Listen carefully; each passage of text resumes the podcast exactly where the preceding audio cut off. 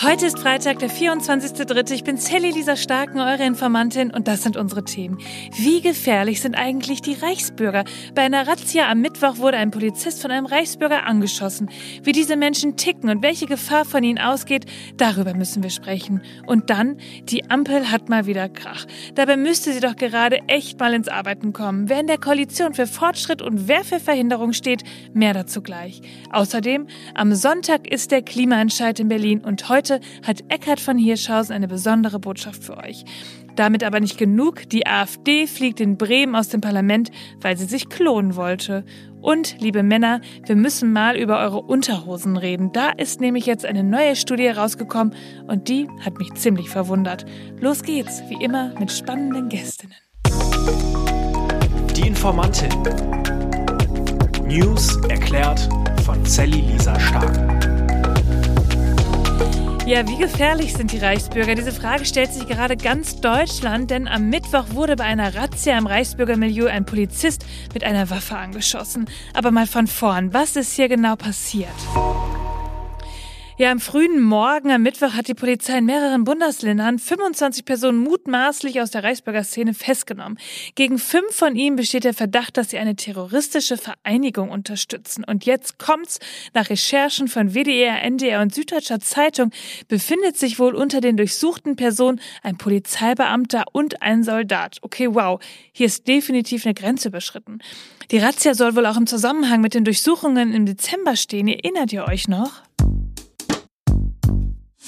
Kommen ein Adliger, eine Ex-AfD-Bundestagsabgeordnete, die später Richterin war und mehrere ehemalige Elitesoldaten zusammen. Nee, das ist leider nicht der Anfang von dem schlechten Witz, sondern eine der offenbar gefährlichsten rechten Terrorgruppen in Deutschland. Und die wurde im Dezember bei einer Razzia hochgenommen. Die Polizei rückte damals mit einem Großaufgebot von 3000 Beamten in elf Bundesländern an. Und die Vereinigung von damals soll den Umsturz in Deutschland geplant haben. Das klingt total größenwahnsinnig, aber hätte man sie nicht gestoppt, hätte es vielleicht echt richtig gefährlich gefährlich werden können.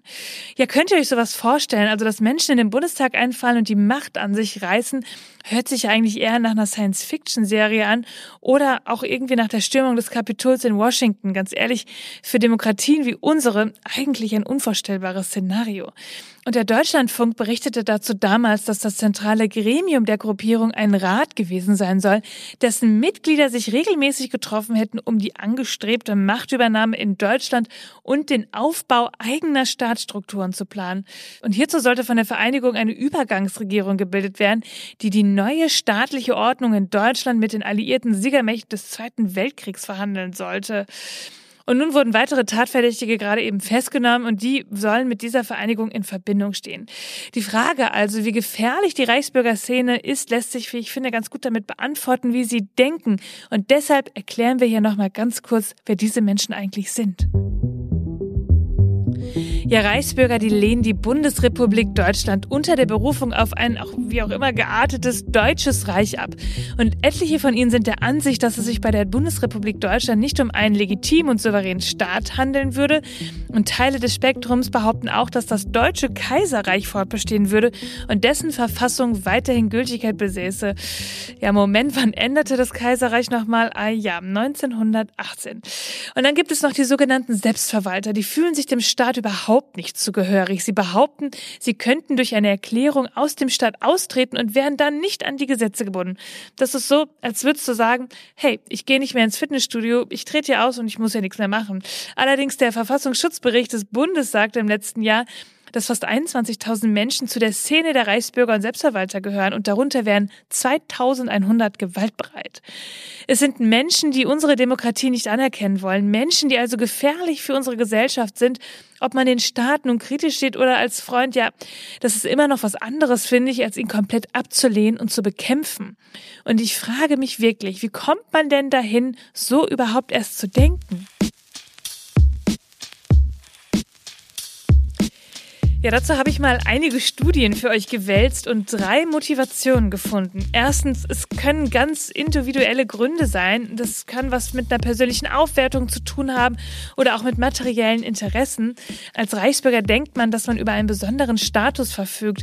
Da kann man zum Beispiel sagen, wenn ein Gerichtsvollzieher an der Tür klingelt, nee, also hier kommst du nicht rein, weil du arbeitest ja für die nicht existierende Bundesrepublik. Und der ist dann eben auch nicht für das Deutsche Reich zuständig. Easy. Du kannst also alles wieder zurückgeben, weil es Deutschland so ja gar nicht gibt. Keiner kann dir was, zumindest in deinem Kopf. Und zweitens, die meisten glauben auch an Verschwörungen. Hinter den Kulissen der Politik wären geheime Mächte am Werk. Nur welche das sein soll, das verraten sie uns meist nicht. Und drittens sind sie auch ganz oft klassische Rechtsextremisten und Rechtsextremistinnen. Die Bundesrepublik Deutschland ist für sie ein Zitat Diktat der Siegermächte, das man zugunsten eines deutschen Reiches im deutsch-nationalistischen oder nationalsozialistischen Sinne überwinden will. Ja, ich würde sagen, sie sind gefährlich. Und jetzt wurde ein Polizist am Mittwoch angeschossen. Bei einer Durchsuchung im baden-württembergischen Reutling wurden die Polizisten im Wohnzimmer eines Zeugen mit einer großkalibrigen Schusswaffe empfangen. Daran sieht man aber, wie gefährlich diese Reichsbürgerszene ist. Sie ist offensichtlich bewaffnet ähm, und wir werden jetzt prüfen müssen, ob der Täter auch im Besitz legaler Waffenbesitzkarten war. Das war Bundesinnenministerin Nancy Faeser. Und da sind wir wieder bei der Diskussion, die wir ja gerade erst vor zwei Wochen hatten bei dem dramatischen Attentat auf die Gemeinde der Zeugen Jehovas in Hamburg. Wer darf eine Waffe besitzen? Sollte man sie überhaupt zu Hause lagern dürfen? Und nochmal zur Erinnerung. Eine Waffenbesitzkarte erlaubt es Waffenbesitzern, eine Schusswaffe nur zu transportieren, nicht aber an sich zu tragen. Und der Waffenbesitz muss weiter eingeschränkt werden. Wir brauchen psychologische Gutachten vor der Erteilung einer Waffenerlaubnis, um wirklich keine Privatleute und schon gar keine keine Rechtsextremisten sollten das Recht haben, kriegswaffenähnliche oder halbautomatische Langwaffen zu Hause rumstehen zu haben. Kennt ihr das Sprichwort? Wenn zwei sich streiten, freut sich der Dritte. Ja, und wenn drei sich streiten, dann freut sich wahrscheinlich die CDU. So ungefähr kann man die Zankereien in der Regierungsampel zwischen SPD, Grünen und FDP gerade zusammenfassen. Wenn auch ein bisschen verkürzt natürlich. Aber es ist so. Der Ton wird schärfer. Der Wirtschaftsminister Robert Habeck sagte am Mittwoch auf einer Veranstaltung in Weimar, es kann nicht sein, dass in einer Fortschrittskoalition nur einer für den Fortschritt steht und die anderen für Verhinderung. Uiuiui, wie kommt er denn zu dieser Aussage? Ja, es geht um das Verbot von neuen rein mit Öl- oder Gas betriebenen Heizungen ab 2024 und die genaue Ausgestaltung des Gesetzesentwurfs. Habeck meint, für untere und mittlere Einkommen werde der Umstieg auf eine Wärmepumpe nicht teurer als eine neue Gasheizung. Er hat nach seiner Ansicht also alles mitgedacht, alles geplant und vor allem alles so mit den Koalitionspartnern vereinbart. Nur die FDP, die will sich nicht mehr daran erinnern. Der FDP-Fraktionschef Christian Dürr meint, dass Habecks Förderprogramme nicht finanzierbar wären. Allein auf die Wärmepumpe zu zu setzen, sei auch falsch, meint er. Und der SPD-Chef Klingbeil sagt, Zitat, der öffentliche Streit der letzten Tage, das gegenseitige Vorhalten, das ist nicht das, was wir gerade brauchen, um das Land voranzubringen. Die Ampel müsse, Zitat, in einen anderen Arbeitsmodus kommen. Ja, und eigentlich ist es doch genauso einfach. Der Koalitionsvertrag ist zwar nur eine Absichtserklärung, aber all diese Streits wurden doch in der Phase schon geführt, als der Koalitionsvertrag ausgehandelt worden ist. Die FDP erkennt wie immer, dass sie lauter werden muss, um bei ihren WählerInnen sichtbar zu bleiben. Die Grünen wollen nicht als Verbotspartei gelten, aber auch ihren Ruf als Klimapartei behalten. Und die SPD, ja, die wägt sich irgendwo dazwischen, versucht mit einem Kanzler, der wenig Worte findet, zu vermitteln. Klar ist der Sachverhalt viel komplexer, aber hey, das sind alles erfahrene PolitikerInnen, die sich jetzt auf die inhaltliche gemeinsame Arbeit konzentrieren sollten. Diskussionen ja, Streithähne bitte nicht, denn das nervt allein beim Zuschauen schon. So verlieren doch alle drei nur gemeinsam und zwar Zustimmung der Wählerinnen und Wähler seid doch endlich mutig und tut das Richtige. Wer von euch wohnt denn in Berlin? Am Sonntag steht dort der Klimaentscheid an und das wird eine echt spannende Nummer. 2,4 Millionen BerlinerInnen können am 26. März darüber abstimmen, ob die Stadt schon 15 Jahre früher als bisher geplant, also bereits 2030, klimaneutral sein soll. Also das Berliner Klimaschutz- und Energiewendegesetz soll geändert werden. Dafür braucht es eine gewisse Mehrheit der Stimmen und auch eine gewisse Anzahl, die mit Ja stimmen. Knapp 607.000 BürgerInnen von von Berlin. Ich habe mal Eckhard von Hirschhausen gefragt, warum dieser Volksentscheid jetzt so wichtig ist. Liebe Sally, danke für die Frage. Ja, Klimaentscheid Berlin 2030 klimaneutral ist eine super wichtige Initiative und wir brauchen jetzt jede Stimme. Am 26. März, also kommenden Sonntag, ist es soweit. Alle, die in Berlin wahlberechtigt sind, dürfen mitmachen und die dürfen sogar heute schon ins Wahllokal gehen, einfach mit dem Personalausweis abstimmen. Die Berliner Verwaltung wächst gerade über sich hinaus und jeder, der jetzt denkt, oh schade, ich habe in Berlin keine Wahlberechtigung, jeder kennt doch jemand, der in Berlin wohnt oder kennt jemand, der jemand kennt, der da wohnt. Also wir brauchen Mobilisierung, denn es kommt auf 600.000 Ja-Stimmen an und im Moment sind 450.000 schon in der ähm, Briefwahl, aber ist ja ein demokratisches Land, wir wissen ja gar nicht, wie die abgestimmt haben und die AfD mobilisiert auch.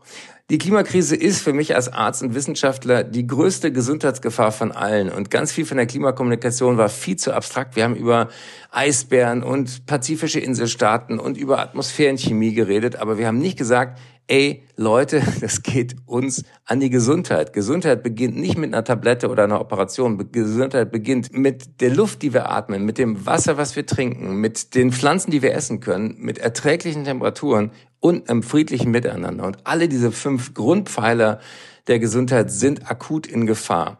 Und deswegen, der IPCC-Bericht hat es ja diese Woche auch nochmal so klar gesagt, das Fenster schließt sich, indem wir überhaupt noch längerfristig diese Erde für Menschen bewohnbar halten können. Es ist so fucking dringend und die meisten Leute denken, ach, das ist so ein Aufregerthema und so ein bisschen äh, hysterisch und, und, und. Nee, Hitze tötet. Bei 42 Grad Körperkerntemperatur ist jeder Mensch tot. Jedes Fieberthermometer endet da, weil da das menschliche Leben endet. Und deswegen müssen wir dringend gegen die Überhitzung vorgehen. Wir müssen uns anpassen und die Städte werden sonst zu Hitze fallen und werden unbewohnbar. Und positiv formuliert, Berlin könnte mit anderen europäischen Städten, die da auch schon dran sind an dieser Agenda, wirklich Vorreiter werden. Wir könnten zeigen, es geht. Ein gutes Leben ist nicht an Ressourcen verballert gekoppelt, sondern daran, miteinander eine gute Zeit auf diesem Planeten zu haben.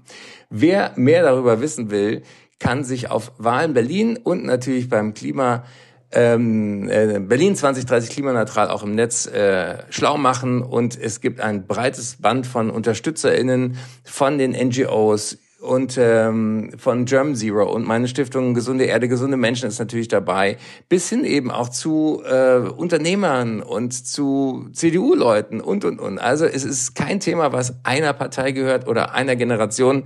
Wir schaffen es gemeinsam oder gar nicht. Und jetzt ruft jemand an, der wahlberechtigt ist und wenn ihr selber seid, kriegt euren Arsch hoch. Sonst habt ihr echt jede Berechtigung weiter zu meckern vergeigt. Einverstanden? Ja, dem brauche ich wohl nichts mehr hinzuzufügen. Äh, Moment mal, ist eine AfD etwa noch nicht genug? Bremen hatte gerade zwei. Ja, ihr habt richtig gehört. Dort gab es in der Partei etwas Stress und die haben sich zur kommenden Landtagswahl in Bremen einfach mit zwei Wahllisten angemeldet. Also es gab die eine Gruppe, die gesagt hat, wir sind die Bremer AfD und hier ist unsere Wahlliste. Und die andere Gruppe hat auch gesagt, äh, hallo, äh, wir sind die AfD und hier ist unsere Wahlliste. Ja, dieser Hickhack hat nun dazu geführt, dass der Landeswahlausschuss sie gänzlich von der Wahl ausgeschlossen hat. Damit gibt es bei der nächsten Wahl in Bremen am 14. Mai erstmal keine AfD im Parlament. Die AfD will jetzt zwar eine Wahlprüfungsbeschwerde einreichen, da wird dann die ganze Wahl auf ihre Richtigkeit überprüft, aber ob die Erfolg hat, ist sehr ungewiss. Ich finde ja, dass die Bremer AfD auch Vorbild für andere Bundesländer werden könnte, oder nicht? Jeder vierte Mann wechselt seine Unterhose nicht täglich. Okay, diese Schlagzeile habe ich gestern im Spiegel gelesen und fand, dass sie doch mal ein passender Schluss für diese Folge ist. Zählt mal bei euch zu Hause durch. Wer wird es wohl sein, der die Unterhose am zweiten Tag auf links zieht? Ja, neben dem Fakt, dass diese Meldung natürlich etwas kurios ist, ist auch etwas Ernstes dabei. Hygiene ist wichtig und immer noch eine Sache des Geldbeutels und der Bildung. Aber es gibt auch Good News. Jüngere Menschen gehen häufiger duschen und wechseln auch häufiger ihre Bettwäsche als ältere. Na, wenn das mal kein Lichtblick fürs Wochenende ist, oder? Ihr Lieben, das war schon wieder. Denkt dran, eure Uhren umzustellen. Am 26. März beginnt nämlich die Sommerzeit und in der Nacht zum Sonntag werden die Uhren eine Stunde vorgestellt. Abends bleibt's länger hell, morgens länger dunkel. Und ja, Pläne zur Änderung dieser Zeitumstellung liegen in der EU immer noch auf Eis. Und so heißt es fleißig an der Uhr drehen, ihr Lieben. Ihr findet wie immer alle Quellen und Informationen in den Show Notes. Informiert euch, sprecht drüber, bildet euch eure eigene Meinung. Schreibt mir, wenn ihr Fragen habt oder Anregungen. Schickt mir auf Instagram eine Sprachnachricht. Ich wünsche euch ein wunderschönes Wochenende und ich freue mich auf Montag, denn irgendwas passiert ja immer. Bis dann. Die Informantin. News erklärt von Sally Lisa Stark. Produktion von 7 One Audio.